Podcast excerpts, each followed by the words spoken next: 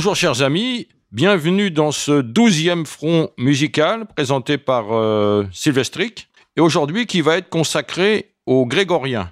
Alors, pour parler du grégorien, j'ai fait appel à Benoît Ness, ancien président d'Unavoce, professeur émérite de lettres à l'Université de Strasbourg, qui connaît bien donc le sujet et je vais lui poser quelques questions.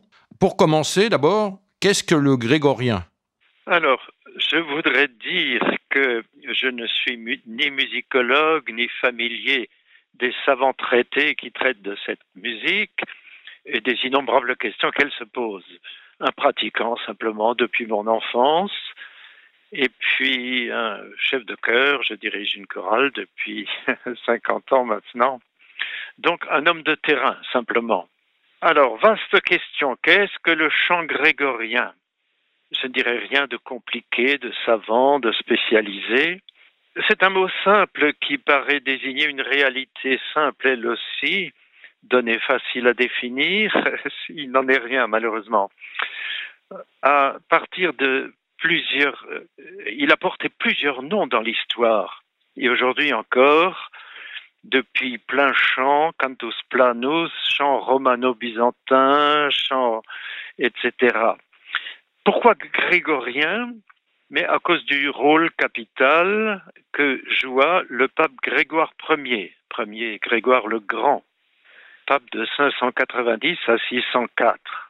Il a non pas composé cette musique, ni beaucoup, mais légiféré de façon décisive en la matière. Il a imposé ce chant à toute l'Église latine. Donc, il a été comme le socle, la base, le point de départ. Alors, le chant grégorien, c'est un corpus musical qui est le fruit de longs siècles d'élaboration et ce qui est étonnant, c'est que c'est une synthèse entre de multiples apports et une indéniable unité à travers les âges. C'est quand même un exemple unique dans l'histoire de, l'art de la musique mondiale. Donc, un alliage de diversité et d'individualité. Alors, chant grégorien, c'est donc le chant propre de l'Église latine, mais encore une fois, nous le verrons qui a beaucoup varié selon les apports, les, pratiques, euh, l'extension aussi de l'Église. C'est ça, ça nous donne. Déjà, vous nous avez donné un, petit aperçu introductif.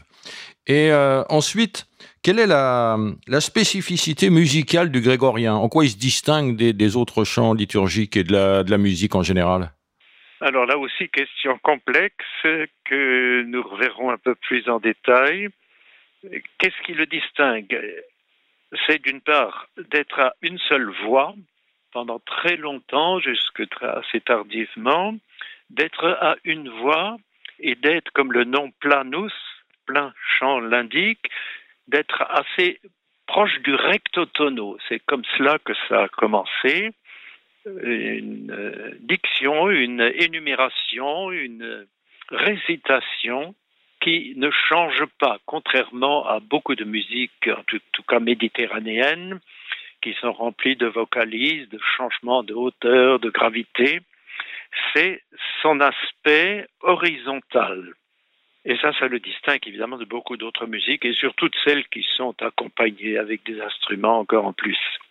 Nous pourrons voir cela un peu plus en détail c'est ça. Pour commencer, alors, euh, il, faut, il faut quand même euh, en donner une idée à nos auditeurs. Donc, euh, on va leur faire entendre un, extrait de, du Tedechet Laos, le l'hymne des matines, enregistré par le chœur des moines de l'abbaye d'Ancalca en 1963.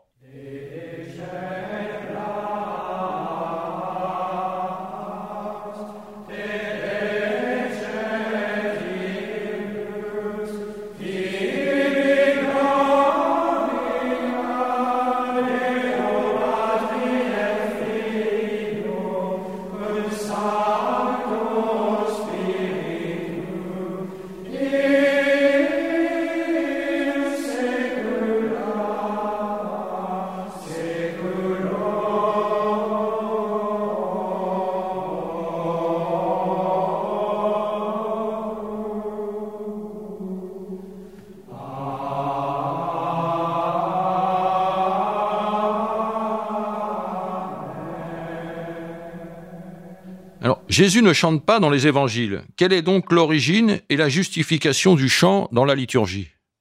Oui, encore une fois, une question qui n'est pas très facile. Effectivement, l'Écriture ne nous indique pas que Jésus ait chanté. Mais le, le, chant est une donnée universelle, fondamentale depuis dans toutes les religions. C'est non pas seulement de dire les paroles sacrées, mais de les comment dire, de les solenniser, de souligner leur caractère sacré par là une mélodie, par le chant, par le son. Donc c'est le grégorien, chant de l'Église latine, est aussi influencé, il prend sa source dans toutes les pratiques religieuses et de tout temps on a chanté devant les dieux anciens dans la Bible aussi, bien sûr, chez les Hébreux. Oui, c'était une pratique euh, ordinaire de, de, de, toutes les religions de, de chanter voilà. les, les, textes pendant la liturgie. Et, et euh, donc le, le, chant grégorien, le chant de l'Église euh, latine, à l'origine, parmi les premiers apôtres, il devait probablement chanter le, la, la, liturgie hébraïque. Hébraïque. C'est ça. Et, et quelle trace elle aurait laissé dans le chant grégorien et, et quelle trace il, subsisterait de, la, de cette ancienne euh, liturgie chantée euh, actuellement, à votre avis? Alors, en général, les origines du chant romain sont obscures.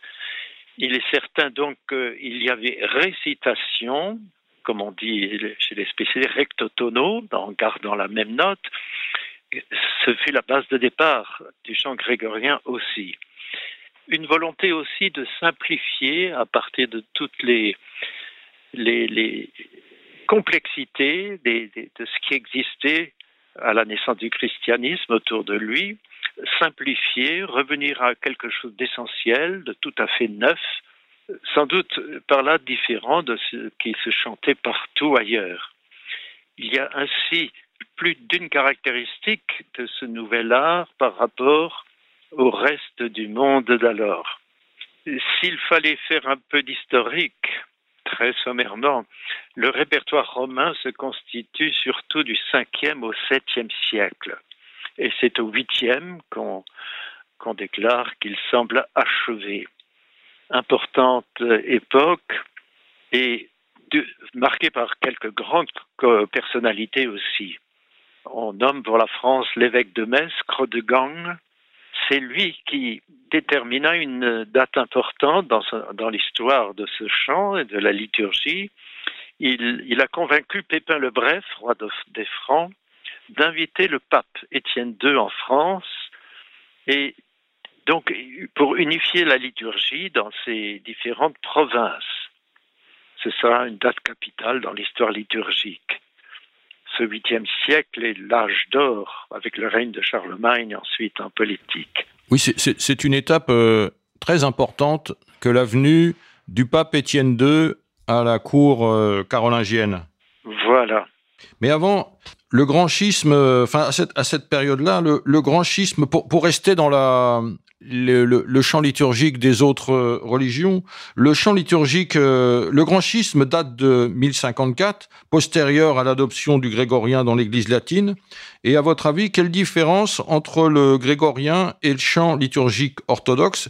Et ont-ils une origine commune? Comment euh, se sont-ils différenciés? Quels sont les, les, liens qui pourraient exister entre ces deux euh, chants liturgiques, à votre avis? Oui, euh, difficile de voir. Je ne suis pas du tout spécialiste de ce côté-là. Ce que nous appelons chant orthodoxe aujourd'hui, ce que nous entendons, c'est une polyphonie, bien sûr. En cela, c'est radicalement différent du plein chant. Il y a eu toutes sortes de. Nous n'avons pas de documents. Les plus anciens datent du oui, 9e siècle donc, toutes sortes de choses se sont produites dont nous avons peu, sur lesquelles nous avons peu de connaissances. En tout cas, la division s'est accentuée avec le, schisme, oui, et chacune a eu son développement autonome. Il faudrait, à travers les siècles, citer quelques grands noms Saint Ambroise au IVe siècle, Boès, le musicien au VIe, Venance Fortuna, Guido d'Arezzo, 10e, 11e siècle, comme il y aura plus tard, nous en reparlerons sans doute, euh, les, les, grands restaurateurs, les grands travailleurs, les grands noms du fin 19e et 20e siècle. Le chant, c'est quelque chose qui s'écoute aussi, et donc nous allons vous faire entendre un extrait d'un Ave Maria par le chœur des moines de l'abbaye de Solesmes, un enregistrement de 1988.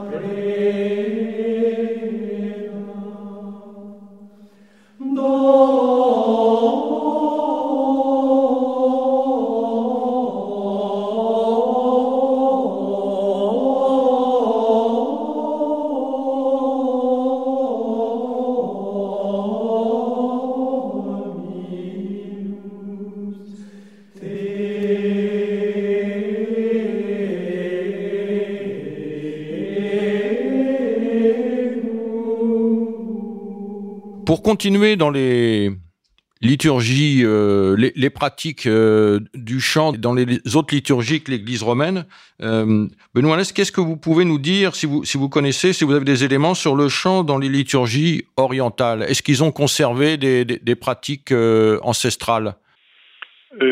Certainement.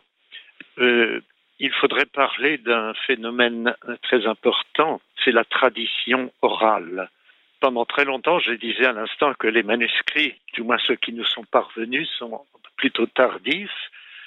Pendant très longtemps, c'est par la mémoire, c'est par la répétition, donc en chantant ce qui, avait été transmis qu'on a célébré les offices religieux. La tradition orale, donc le chant qu'on a écouté depuis son enfance parfois, ou depuis ses premières années dans un couvent. Et puis, on, continuait, on continuait, on imitait. Évidemment, cela a donné lieu à bien des spécificités provinciales, locales, suivant qu'on euh, était au sud de l'Italie, euh, au nord de, de, la France, de l'Europe. Le chant, donc, de tradition orale. Et c'est peu à peu donc d'une part grâce à la papauté et d'autre part euh, au mouvement monastique. Les grands ordres ont quand même euh, fleuri à peu près à, partir de la même époque, c'est-à-dire les cisterciens, bénédictins, cisterciens, euh, puis les dominicains, et chaque fois la tradition c'est-à-dire que les, jeunes moines reprenaient, continuaient ce que chantaient leurs anciens. Tradition orale. J'aurais beaucoup de choses à dire encore, je suis un peu... C'est ça, c'est les moines qui, euh, font euh, fonction de régulateurs dans la pratique du chant par leur euh, pratique quotidienne et, et, identique par la transmission de leur mémoire. Parce que le problème musical, c'est que la liturgie est fixe alors que la chanson de tradition orale est en perpétuelle mutation, comme vous l'avez euh, évoqué, et qu'elle n'a pas à l'époque de référentiel écrit ni enregistré. Alors, comment des mélodies ont pu se transmettre sans transformation, et comment sont apparus les chants liturgiques spécifiques qu'on voit, par exemple, dans l'ambrosien, le bénéventin, le, milanais, le mozarabe, le gallican, toutes des, répertoires qui, se, qui dérivent euh, de, la pratique euh, officielle? Comment, ça fonctionnait? Et ça fonctionnait par donc cette particularité locale, ou alors lorsque les missionnaires, les, congrégations ont quand même essaimé, certaines assez loin de la maison mère, et ils, ils, y transportaient, ils y apportaient la même leçon, le même chant, les mêmes mélodies qu'au départ. Alors, euh, justement l'importance de ces traditions dispersées le bénéventin, le, Milan, le milanais, ou appelé ambrosien, encore du nom de saint Ambroise, et, bien d'autres. Et c'est aussi par les, le souci, peu à peu, lorsque l'Église romaine s'est élargie, s'est essaimée à travers, euh, en particulier, le monde méditerranéen, européen, eh bien, la volonté, de même qu'on voulait garder exactement le dogme chrétien, le dogme central, de même, on, insistait sur l'unité de la musique. Donc il y a eu cette volonté centralisatrice, cette volonté de l'unification qui a traversé tous les, tous les âges de, de ces siècles. C'est ça, la musique, la musique rend compte, la volonté d'unifier le chant, de maintenir une unité du chant, rend compte de la volonté de maintenir une unité du, dogme, de, l'enseignement. Et, ça, ça me paraît aussi significatif du rôle de la musique dans la mission d'harmoniser la, société et ici l'Église. Alors, le texte liturgique se transmet par l'écrit et la mélodie qui l'accompagne se transmet à l'imitation, par l'enseignement et la répétition. On dit qu'il fallait dix années pour, mémoriser le, répertoire grégorien. À partir du IXe siècle, les, les neumes apportent une aide à la, mémorisation des, mélodies. Vous pouvez nous donner une euh, explication de, comment ça fonctionnait? Alors, c'est bien sûr dans les monastères que l'on a commencé d'écrire, de fixer euh, les paroisses, dans la vie des, cités et des régions, à part ça, on, a commencé à dépendre de plus en plus de ce qui se faisait au, par, euh, dans, dans les endroits de ces spécialistes du chant liturgique, les moines. Chez les moines, l'écriture, non pas la partition individuelle, mais une grande partition sur un lutrin autour duquel se réunissaient les chantres, c'était l'écrit, ça a été d'abord dans, donc dans ces lieux monastiques. Et c'est peu après, à la suite de l'intervention de quelques grands animateurs, j'en ai cité tout à l'heure, qui ont insisté sur la correcte transmission, l'écriture, et qui ont inventé ensuite l'écriture. Ce serait un long chapitre encore de parler de cette manière d'écrire sans porter, comme ce sera le cas de la musique euh, classique, normale, générale, mais uniquement avec ce qu'on appelle des neumes, c'est-à-dire des petits signes qui rappellent qu'il y a un mouvement, qu'il y a une descente, une montée, et c'est peu après qu'on en est venu à faire tracer une, des lignes, une portée.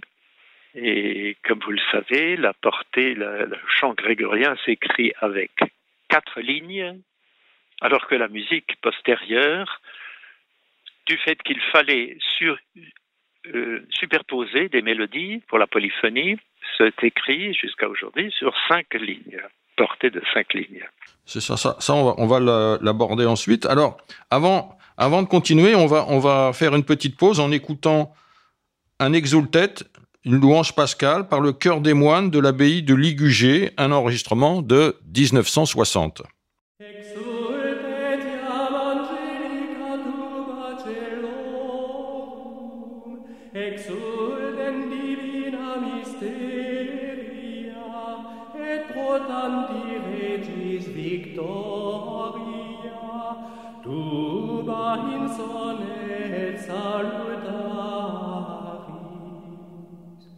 Gaudea de tellus tantis irradiata fulgoribus, et eterni regis splendore illustrata, totius orbis essentiat, amisis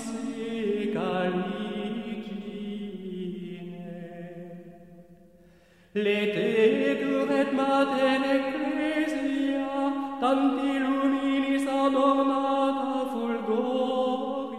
Alors l'écriture musicale est issue de l'enseignement dans les écoles monastiques, comme vous nous l'avez expliqué, et comment a pu s'opérer et s'implanter cette innovation tout à fait extraordinaire du fait qu'elle n'a pas d'équivalent dans l'histoire de l'humanité? Aucune autre civilisation ne dispose de bibliothèque musicale. Alors comment comment on en est venu du passage euh, avec des neumes, des indications, à pouvoir euh, préciser et écrire la musique? Cette innovation absolument extraordinaire qu'on, je suis toujours surpris de, de voir que aucune autre civilisation de l'histoire de l'humanité n'a réussi à concevoir une écriture musicale. C'est absolument euh, prodigieux. Et d'où ça vient alors? Alors, toujours encore les, grandes règles fondamentales, la fidélité à l'écriture, la fidélité à l'enseignement, au dogme, bien sûr, la volonté d'unifier grâce à la langue latine, elle joue un rôle quand même très important dans l'histoire de cette musique, pour éviter d'une part la dispersion, les tentatives de séparatisme, de, donc de, schisme, même d'hérésie, une volonté unificatrice, une volonté de, de rester absolument fidèle à ce qui a été transmis, à la vérité transmise. Alors pour le détail, ma foi, je ne connais pas bien. Même dans les choses que les documents que j'ai lus, on ne sait pas très bien comment ça s'est précisé. Bien sûr, les moines, avec les longues, avec leur, euh, leur manière d'habiter ensemble, d'avoir de longs moments de silence, de travail, a permis la constitution progressive de cet immense répertoire. Alors, dans le contenu, peut-être vous allez me poser une question à ce sujet, comment, de quoi est faite cette musique et comment est-elle traduite en signes, c'est-à-dire les mélodies. D'abord, bien sûr, au début, ça a été la psalmodie, le psaume, ça a été le point de départ, l'assise, le roc, donc le recto tono surtout, sans grande variation. Mais sous la pression un peu de toutes les musiques profanes qui existaient autour et qui se qui voulaient attirer le public par la, les mélodies compliquées. Donc, euh, on a ajouté des pièces qui sont alors ornées, comme l'on dit c'est plus simplement la finale d'un verset psalmique, mais un morceau, par exemple les antiennes, entre introduisant et terminant chaque psaume, une petite partie, un petit chant mélodique, celui-là, de même qu'à la messe. Donc, le premier que j'ai dit, c'est surtout pour ce qu'on appelle l'office, c'est-à-dire la récitation de, de certains offices, matines, vêpres, complis, etc. C'était surtout la psalmodie. La messe, elle, c'était l'ordinaire, comme on dit, Kyrie, Gloria, Credo, Sanctus. Là, il fallait que ce, fût une mélodie. Donc, elle a été peu à peu constituée. On ne sait pas par quelles étapes précises ça a pu passer pour arriver jusqu'à ce que nous appelons aujourd'hui euh, l'ordinaire, euh, Kyrie 11, le Messe 17, etc. Et là, il y aura à côté de l'ordinaire de la messe, donc les Kyrie, Gloria, etc., il y aura ce qu'on appelle le propre, c'est-à-dire euh, des, chants, eux alors, qui sont particuliers à chaque fête, à chaque dimanche. L'introïte dans la messe, l'introïte, le graduel, le trait, l'offertoire, la communion. Ça, c'est pour la constitution. Donc, immense euh, pain brouillard, une, obscurité. On ne sait pas comment tout cela s'est finalement constitué, rassemblé, et puis transmis, imposé un peu partout dans toutes les provinces, les, tous les lieux. C'est ça, c'est assez. Euh, les origines sont mystérieuses et on, arrive à un, un corpus euh, considérable et qui devait être euh, appris par cœur, donc et, qui est euh, extrêmement important parce que il peut varier tous les jours et il est adapté à chaque circonstance, aux, saisons comme aux, festivités ou aux, problématiques de la de la société euh, chrétienne que, que, que, tout le monde peut connaître tous les jours. Quoi. Les mariages, les décès, les baptêmes, euh, il, il, faut s'adapter et donc faut que le, la liturgie s'adapte, mais il faut que le chant aussi puisse s'adapter et il faut que les chantres sachent interpréter et, et s'adapter à ces circonstances et que tout soit codifié. Ça, c'est extraordinaire. Le, le, la luxuriance, l'abondance de, de, de, de, du répertoire, c'est énorme. Tel que nous le, le voyons, l'écoutons, le constatons aujourd'hui.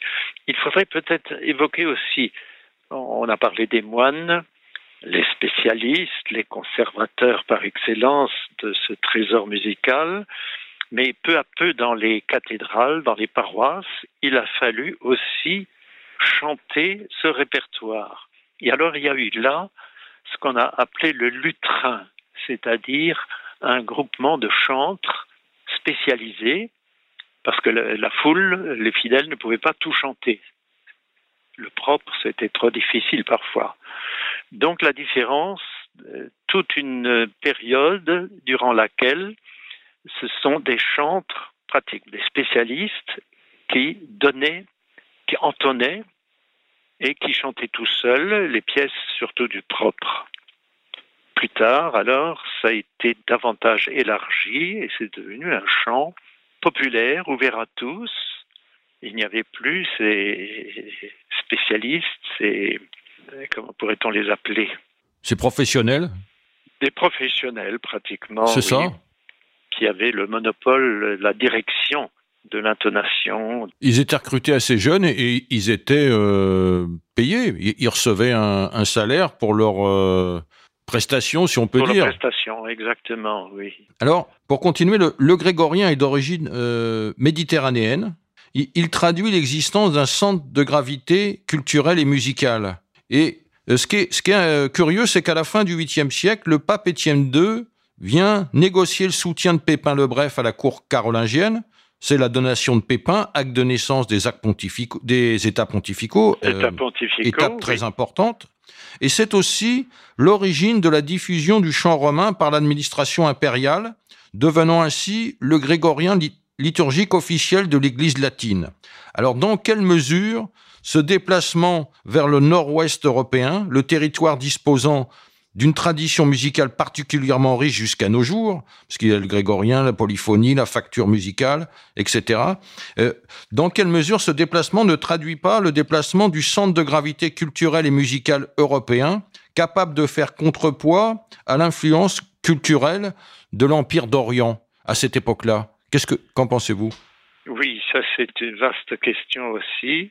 Il y a d'un côté la volonté d'affirmer la prépondérance et l'unicité du répertoire latin, occidental, se garder de toutes les, tous les séparatismes, toutes les tentations de, oui, de, de distinction, d'infidélité, et il faut dire aussi qu'il faudrait citer la volonté carolingienne, Charlemagne d'abord, de d'unifier, de faire obéir toutes les provinces à, à, sa manière de gouverner, de politique, mais bien sûr surtout euh, liturgique.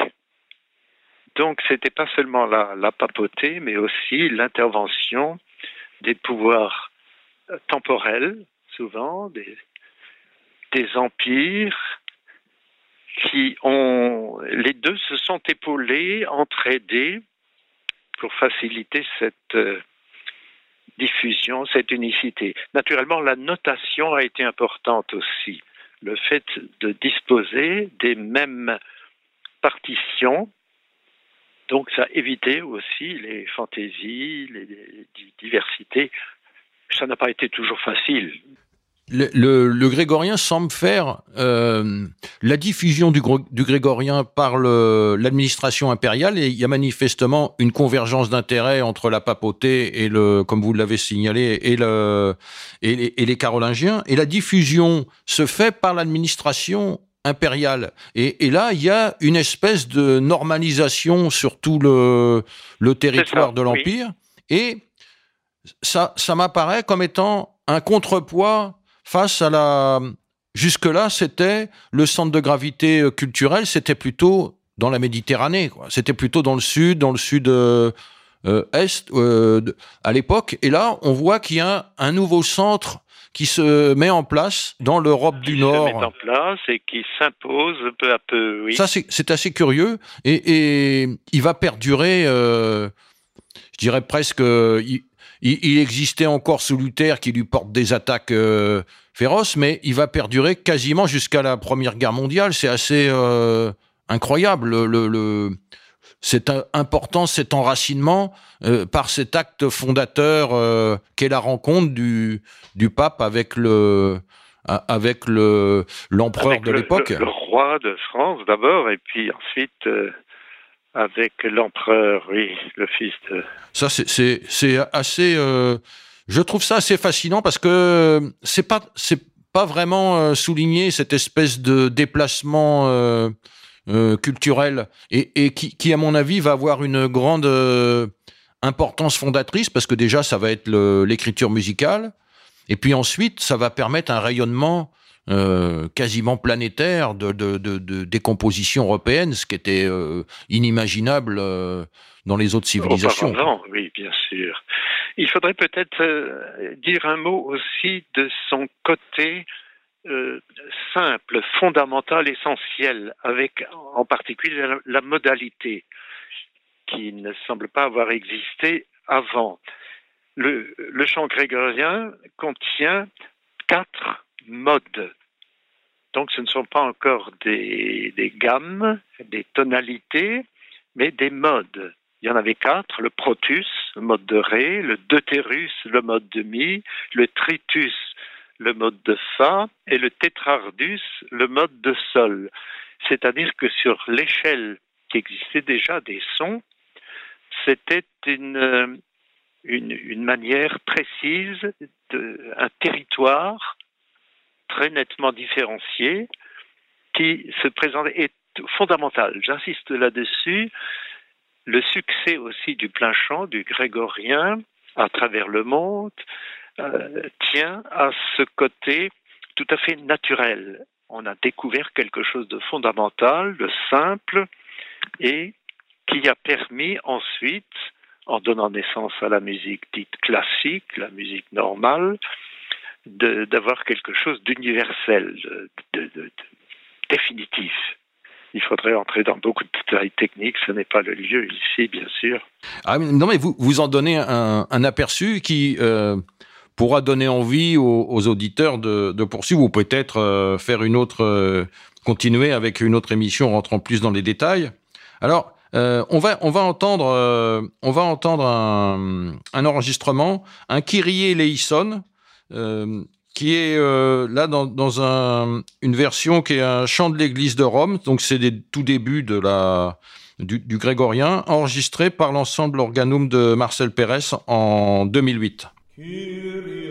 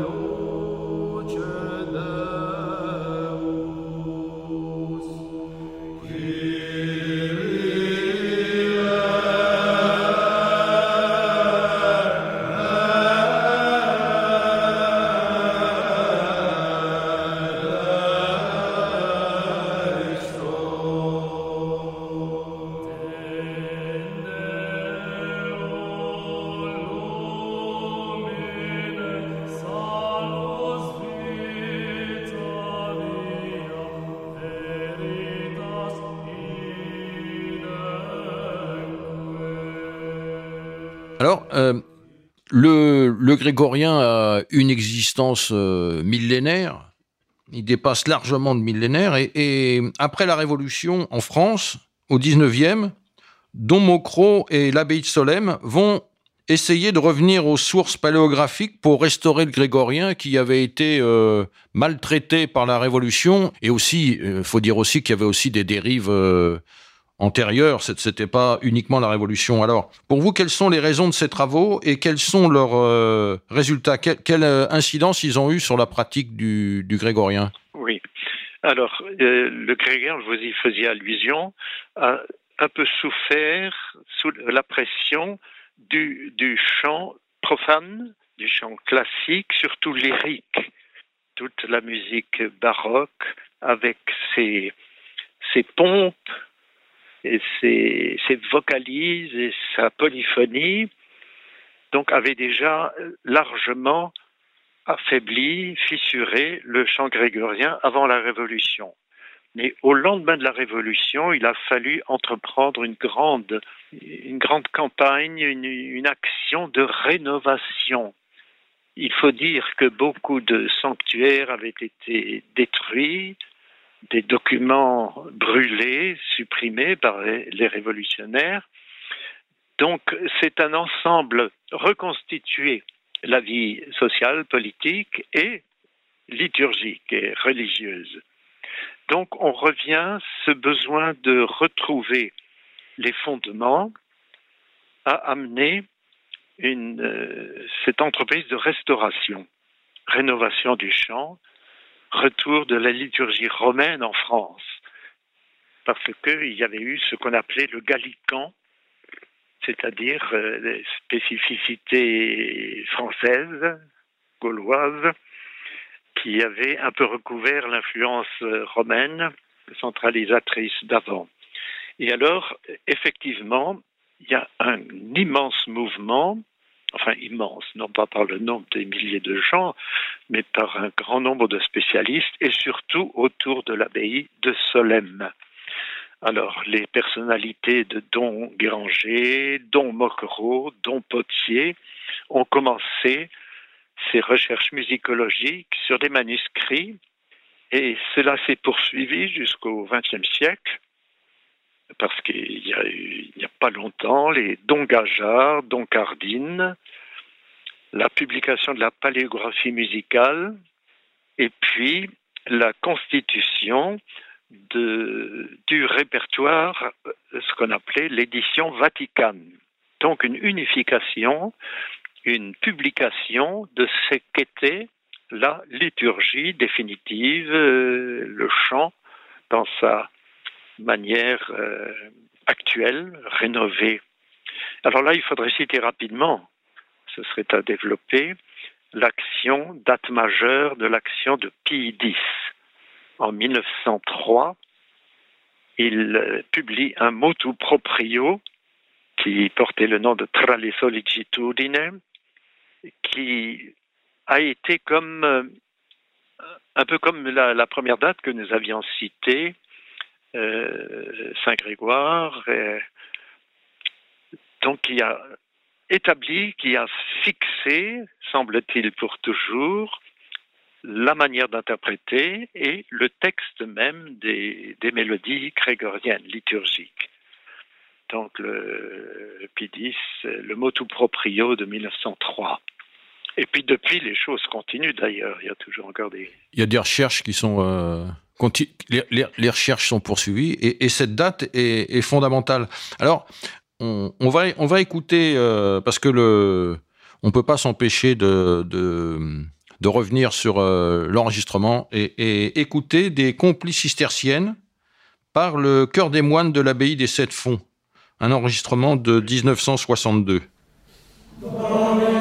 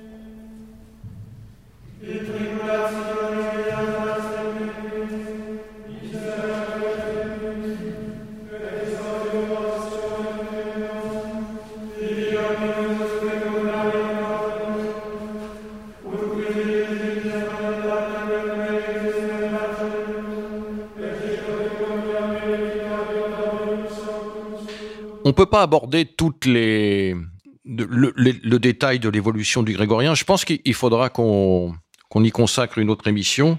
Donc euh, ah oui, volontiers. sur les dérives actuelles, euh, le, changement de chambre, tout. on peut pas rentrer dans, dans, dans toutes ces considérations. Par contre, il y a, il y a quelque chose qui est assez euh, que je trouve assez fascinant, c'est que le grégorien n'est pas fait pour être agréable. C'est pas un chant de, de, de spectacle ou de divertissement. Sa fonction principale, c'est la liturgie. C'est, euh, ça n'a rien à voir avec la, distraction ou le plaisir. Et malgré tout, c'est agréable à entendre. C'est absolument fascinant, ça.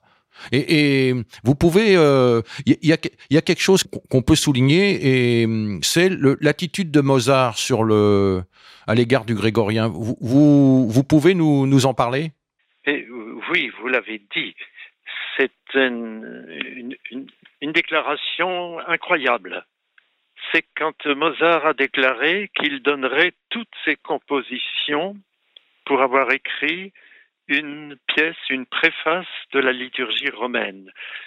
Mozart, avec tous ses opéras, ses symphonies, ses concertis, cette étonnante et fabuleuse création, et l'auteur, donc ce n'est pas le premier venu, disant qu'il préférait, qu'il donnerait tout cela pour avoir composé une pièce pourtant très simple dans sa, sa mélodie. Alors, un mot, si vous permettez, pour finir, c'est que, oui, la valeur, donc le grégorien n'est pas fait pour plaire, et pourtant, oui, pas pour amuser, pas pour divertir, mais pour ramener chaque fois à l'essentiel. Sa force, c'est cette, euh, ce côté central, fondamental, sa fidélité parfaite au sens de la parole sacrée, oui, ce sera toujours le meilleur commentaire des vérités énoncées dans la Bible et dans l'Évangile, et la meilleure façon de le mettre en lumière et à la portée de tout fidèle. Donc, le côté, la force de ce grégorien, c'est d'abord euh, le fait d'être une prédication efficace. Deuxièmement, la mélodie grégorienne, quand même, inspire une jubilation plus complète, plus durable, sans doute, que les succès lyriques. Et on pourrait, je pourrais citer, chanter les débuts de, beaucoup de pièces. Ou alors, oui, cette jubilation dans le jubilaté, par exemple, l'offertoire, le grand offertoire jubilaté. Ou alors, ça fait participer l'auditeur ou le fidèle aux profondeurs de la passion de Jésus. Par exemple, dans le Christus factus est pro nobis, c'est au sens fort du, grec sympathia, la sympathie, c'est souffrir avec. Donc, euh, une force de- d'expressivité de ce chant grégorien qui nous porte à la fois vers l'extérieur, vers l'infini, le domaine divin, et alors ce que je trouve et qu'on on signale assez rarement, c'est une force contemplative, c'est-à-dire incomparable outil de contemplation, peut-être la plus accessible qui existe pour euh, le, chrétien, c'est de nous faire entrer, descendre en nous-mêmes. C'est de descendre dans les profondeurs inexplorées de la découverte de soi-même. Peut-être que Mozart a senti cela, a été sensible à cela et trouvé que derrière toutes les brillantes manifestations musicales de la musique générale, profane, il y a ici une efficacité, une profondeur, une simplicité, oui, qui est sans égale. Il y aurait beaucoup autre chose à dire, Bien sûr. Peut-être une autre fois. Euh, Benoît Ness, je, vous remercie très sincèrement pour cette euh, émission. Euh, évidemment, c'est quelque chose qu'on a- qu'on n'a pas, n'a pas encore, dont on n'a pas parlé, c'est que l'enregistrement ne rend pas compte de l'effet et, de du rôle du grégorien. Entendre à travers des, des, un enregistrement, ça n'a absolument pas le, le, le même impact que quand on se retrouve dans un lieu sacré et avec euh, un chœur qui euh, produit la, le chant. C'est la résonance, le, le- l'effet dans le lieu, c'est Oui. incomparablement différent. Mais c'est quand même utile d'avoir ces enregistrements, de, de beaux enregistrements. Et c'est pour ça qu'on va, on va terminer avec euh, euh, Crucem Santam, un extrait de Crucem Santam de l'ensemble Organum de Marcel Pérez, euh, Chant des Templiers, avec encore mes remerciements, euh, Benoît Noès, et j'espère euh, à bientôt. À bientôt, merci beaucoup.